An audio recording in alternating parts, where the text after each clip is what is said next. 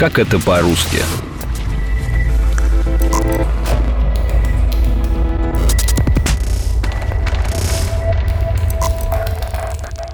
Однако у вас характер. Будь я вашей женой, я бы тоже уехала. Если бы вы были моей женой, я бы повесился. Хам!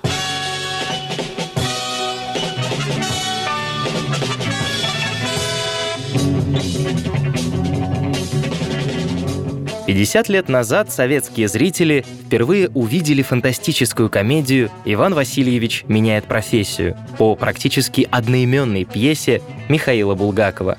С тех пор без нее не обходятся ни одни новогодние каникулы, а цитаты из фильма зрители знают наизусть и даже используют в повседневной речи.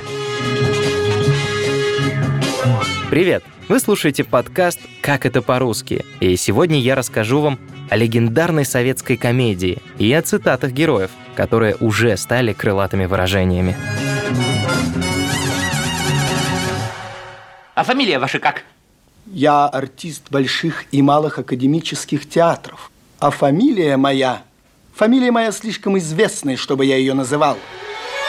В сентябре 2023 года на сцене Московского академического театра впервые покажут спектакль «Иван Васильевич» по пьесе Михаила Булгакова. 90 лет назад она была написана специально для театра, но до этого момента так и не появлялась на сцене из-за цензуры. Зато стала основой для одного из самых популярных фильмов в нашей стране. И тебя вылечат, и тебя тоже вылечат, и меня вылечат.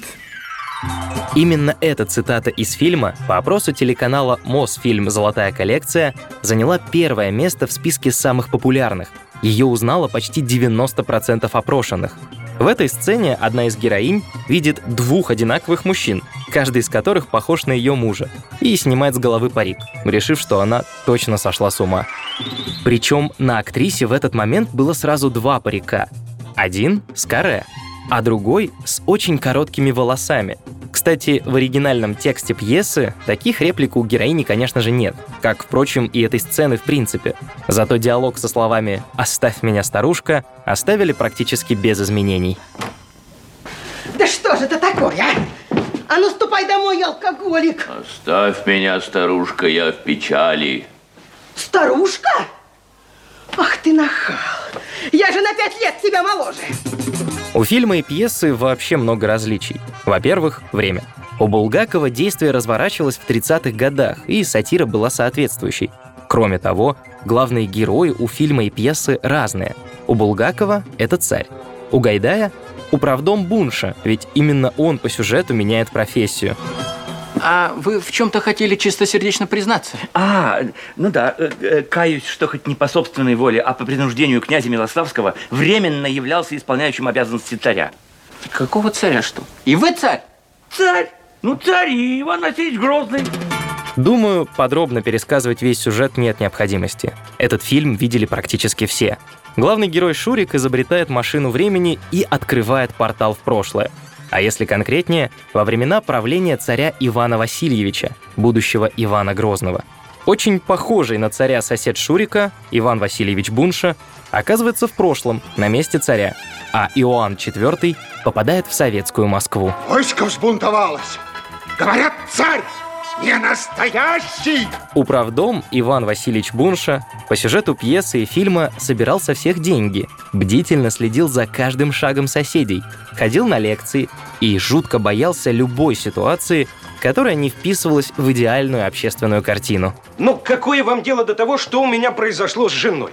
Разводимся мы с ней или не разводимся? Это наше личное дело. Ошибаетесь, уважаемый, это дело общественное. Вы своими разводами резко снижаете наши показатели. Так что же вы от меня хотите? От лица общественности я прошу вас повременить с разводом до конца квартала, понятно? А потом разводите сколько вашей душе угодно. Сам фильм снимали на протяжении года, в основном в павильонах Мосфильма, кроме внешних сцен, над которыми группа ровно неделю работала на территории Ростовского Кремля. По воспоминаниям режиссера Леонида Гайдая, за съемками сцены с проездом конницы долго наблюдали и гости Ростовского музея, и его работники. Когда съемочная группа собралась уезжать, последние обратились к ним с просьбой подарить кафтаны музею. С тех пор именно в этих костюмах посетителей ростовского Кремля встречают хлебом-солью, по старому обычаю. Чтобы создать контраст между разными эпохами, московские съемки проходили в очень современном по советским меркам доме, построенном по всем законам конструктивизма. Рядом снимали натуру, проезд машин, панораму города, погони по подъезду и разговоры в телефонной будке. Алло, Галочка, ты сейчас умрешь! Потрясающая новость! Якин бросил свою кикимору, ну и уговорил меня лететь с ним в Гагры. А потом начались съемки в павильонах. Точнее, в целом комплексе павильонов площадью полторы тысячи квадратных метров. В нем построили 10 современных помещений и 6 царских палат. Эффектную машину времени создал художник Владислав Почечуев и получил за это премию с уточнением. Деньги выданы за изобретение машины времени. Что такое? Здесь сейчас стенка была? Товарищ Тимофеев, за стенку ответите по закону.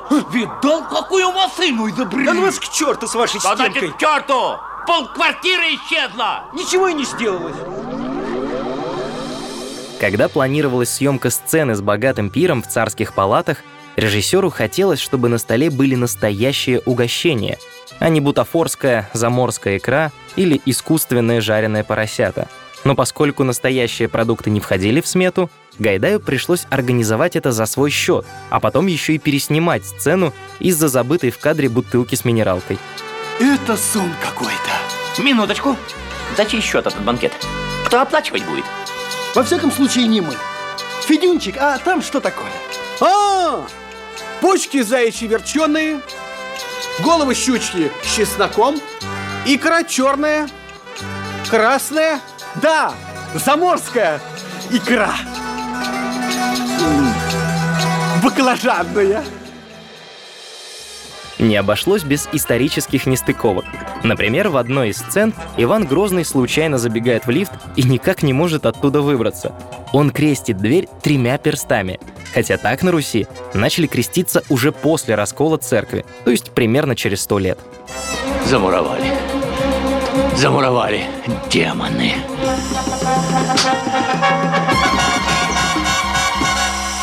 Вот что крест животворящий делает. В еще одной сцене с допросом милиции Ивана Грозного просят назвать дату своего рождения. Год рождения? 1533 от Рождества Христова. Шутим. Тоже мне тропунька и штепсель нашелся. Вот только реальный Иван Грозный никак не мог сказать от Рождества Христова, поскольку такая формулировка была введена только при Петре Первом. Да и дата не совсем верная. Иван IV родился в 1530 году. В еще одной сцене Иван Васильевич Бунша, оказавшись на месте царя, вынужден подписать царский документ, который ему приносит дьяк. Но на самом деле в те времена цари не только не пользовались пером и чернилами, но и вообще не подписывали дипломатические договоры. Это считалось чем-то позорным. В реальности Иван Грозный мог поставить на договор печать, но никак не подпись. Подпиши, великий государь. Я, я- я не имею права подписывать такие исторические документы. Можно найти ошибку и в моменте, когда Иван Грозный сокрушается. Господи, боже мой, что же это? Я тут, а там у меня шведы кем взяли? Боярин, боярин, отправляй меня назад. Беги, покупай эти транзисторы. Если прикинуть точное время происходящих событий в прошлом, получится 1571 год. Это возможно вычислить благодаря жене Ивана Грозного, Марфе, с которой они пробыли в браке совсем недолго. Царица быстро умерла. Так вот, Кемь шведы разорили только спустя 20 лет после этого. Так что царь переживал зря. Но несмотря на все исторические ляпы, фильм получился очень смешным, и его буквально разобрали на самые яркие фразы, без которых представить картину уже просто невозможно. Причем некоторые особенно яркие моменты часто были импровизацией. Например, в сцене, где Милославский грабит квартиру Шпака, игравший вора Куравлев дополнил сценарные реплики своим финальным комментарием. Граждане, храните деньги в сберегательной кассе. Если, конечно, они у вас есть. Еще одну фразу, которую запомнили зрители, тоже придумал актер Владимир Этуш. Закусывать надо. Прекрасно дополнили фильм и яркие песни. А эту фразу Иван Васильевича Бунши во время пира в характерной ему манере повторяют зрители всех возрастов. Танцуют все!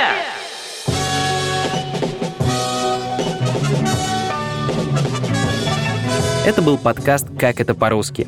Подписывайтесь на нас на сайте ria.ru, в Apple подкастах, на Яндекс Музыке и в приложении CastBox. Оставляйте комментарии и делитесь выпуском с друзьями. Меня зовут Руслан Жигалов, сценарий написала Ира Любина. Пока! Пока!